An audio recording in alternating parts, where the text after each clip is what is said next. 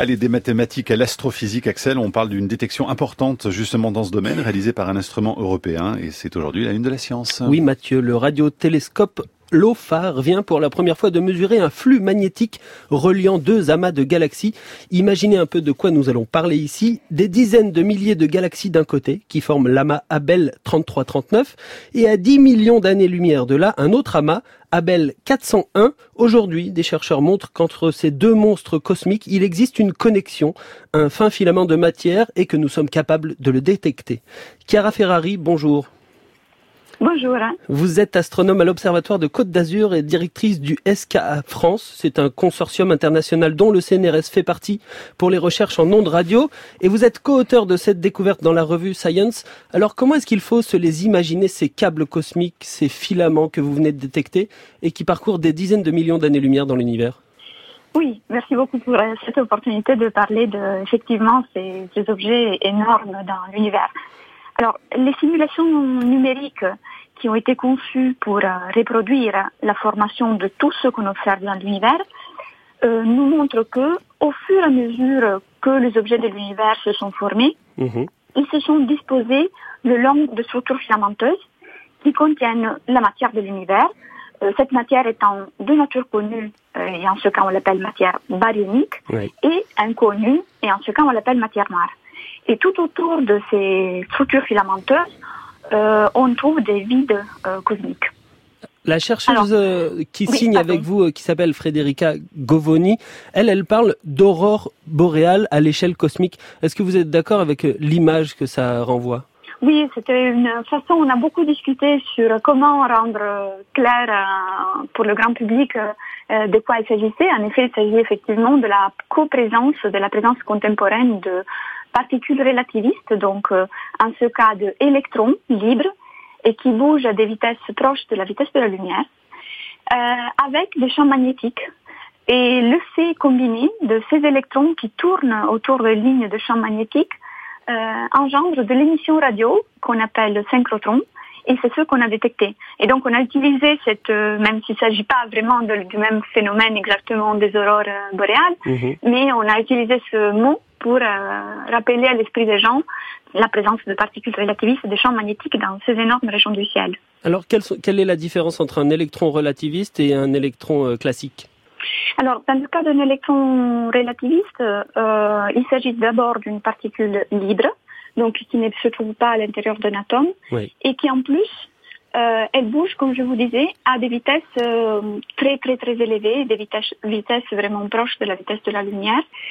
Et ceci peut avoir lieu dans le cas en particulier des énormes structures que nous avons détectées à cause de l'accélération par des mécanismes qui sont des ondes de choc ou des turbulences qui se créent à l'intérieur du gaz qui se trouve à l'intérieur de ces filaments. Mhm. Euh, et ces phénomènes physiques sont capables d'accélérer les électrons. Ce que, ce que je dis assez souvent, même à mes étudiants, c'est les plus grands accélérateurs de particules euh, de notre univers, ces grandes structures.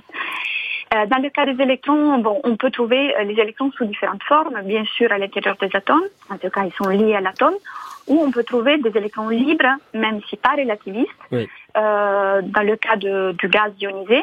Et donc en particulier, dans ces grandes structures de l'univers, nous ne détectons pas que des électrons relativistes, mais au contraire, la plupart des électrons que nous détectons, en rayon X en particulier, sont des électrons ionisés qui bouge à des vitesses moins élevées et qui émet pour un phénomène qui s'appelle euh, euh, Bremsstrahlung thermique et qui émet en particulier dans ces grandes régions euh, un rayonnement X. Oui. Chiara Ferrari, comment est-ce que vous avez visé avec euh, ce télescope LOFAR pour voir ce lien qui est très fin à l'échelle de distance qui, qui sépare ces deux amas de galaxies?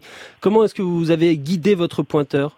Alors, nous avons détecté d'abord ces deux amas déjà euh, au travers d'autres types d'observations. Donc le groupe de Federica Govoni à l'université de Cagliari avait déjà détecté euh, que les deux amas, ABEL 199 et ABEL 401, contenaient chacun des énormes sources d'émissions radio indiquant à l'intérieur de l'amas, entre les milliers de galaxies de l'amas, des champs magnétiques et des particules relativistes. Donc les deux amas, c'est un cas unique, contenaient les deux cette énorme mission radio à leur intérieur. Successivement, le satellite Planck a indiqué que ces deux amas sont connectés par du gaz extrêmement peu dense. le gaz dont je vous disais tout à l'heure, qui peut émettre un rayon X, mais qui peut aussi être détecté parce qu'il interagit avec la radiation du fond diffus cosmologique qui est détectée par Planck. Donc on s'est dit, si euh, ces deux amas sont des forts émetteurs en radio, et si entre ces deux amas on trouve des champs magnétiques, on peut les détecter en radio. Donc c'était un, essai pour voir si effectivement dans ces énormes régions entre les amas des galaxies, il y a des champs magnétiques.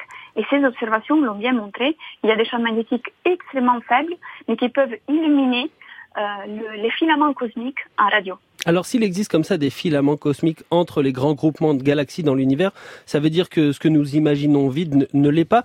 Quelle proportion de la matière totale de, l'univers se trouve dans ces fils du coup?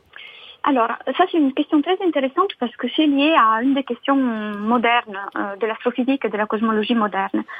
Encore une fois, les simulations numériques nous indiquent qu'une fraction importante de la matière euh, dans les dans la matière baryonique, donc la matière ordinaire, est non détectée, plus de la moitié de la matière ordinaire est non détectée, et elle serait dans les filaments cosmiques euh, sous forme de gaz tiède. Attention, parce que tiède dans l'univers, euh, dans ces structures, veut dire euh, environ 10 000 jusqu'à 10 millions de degrés Kelvin. Oui. qui peut être détecté soit en rayon X, soit en, radio, comme, comme je viens de vous le dire. Donc ce type d'observation peuvent nous permettre de euh, illuminer, donc de détecter, de découvrir euh, cette matière ordinaire qu'on sait qui devrait être là, mais qu'on n'arrive pas encore à observer directement, ou qu'on on commence, on dit qu'on observe mm. le tip of the iceberg en anglais, et qu'on commence à pouvoir observer. Donc ça, veut dire a un impact très important sur les études cosmologiques aussi. Oui, ça veut dire qu'on va continuer de les étudier, ces filaments, parce qu'on a des réponses à les y trouver. Exactement. Donc on va les chercher avec les différents instruments. Comme vous avez pu comprendre, on a besoin de différents types d'instruments qui observent le ciel à tous les longueurs d'onde de la radiation électromagnétique. Et en particulier en radio, euh, là nous avons parlé de l'OFAR, qui est un énorme radiotélescope de 25 000 antennes euh, réparties en 51 endroits en Europe. Et euh, notre espoir, c'est qu'avec le Square Kilometer Array, qui est le plus grand euh, instrument radio basse et moyenne fréquence du futur, euh, on pourra vraiment voir ces filaments s'illuminer et pouvoir être détectés. pour donner une ordre de grandeur, SCA aura environ 130 000 antennes de la même, de, du même type de LOFAR réparties sur 512 stations. Donc c'est un ordre de facteur 10, 10 un ordre de grandeur 10, pardon, euh, de plus en termes de stations et d'antennes à disposition des astronomes. Chiara Ferrari, est-ce qu'il faut imaginer que ces amas de galaxies interagissent les uns avec les autres via ces filaments, justement, qu'on pourrait presque imaginer comme des voies de communication? Tout à fait, tout à fait. C'est la raison pour laquelle on peut espérer de, détecter en radio ce type de structure, parce que les amas de galaxies euh, sont en coalescence, c'est-à-dire ils s'attirent l'un vers l'autre. Euh, parfois on parle de cannibalisme parce qu'il y a des gros amas qui mangent des, amas plus petits. Mhm. Parfois on parle tout simplement de coalescence. Et donc deux amas rentrent l'un dans l'autre et forment un amas plus massif. Et euh, les chocs les turbulences qui peuvent accélérer les électrons dont je vous parlais tout à l'heure sont très probablement liés à ce phénomène de coalescence entre amas. Fascinant, en tous les cas. Merci beaucoup pour euh, ces explications. Chiara Ferrari, vous étiez en ligne depuis l'Italie, vous êtes euh, actuellement. Merci beaucoup à vous. Et puis Axel, on se retrouvera demain pour une nouvelle Lune de la science. Merci.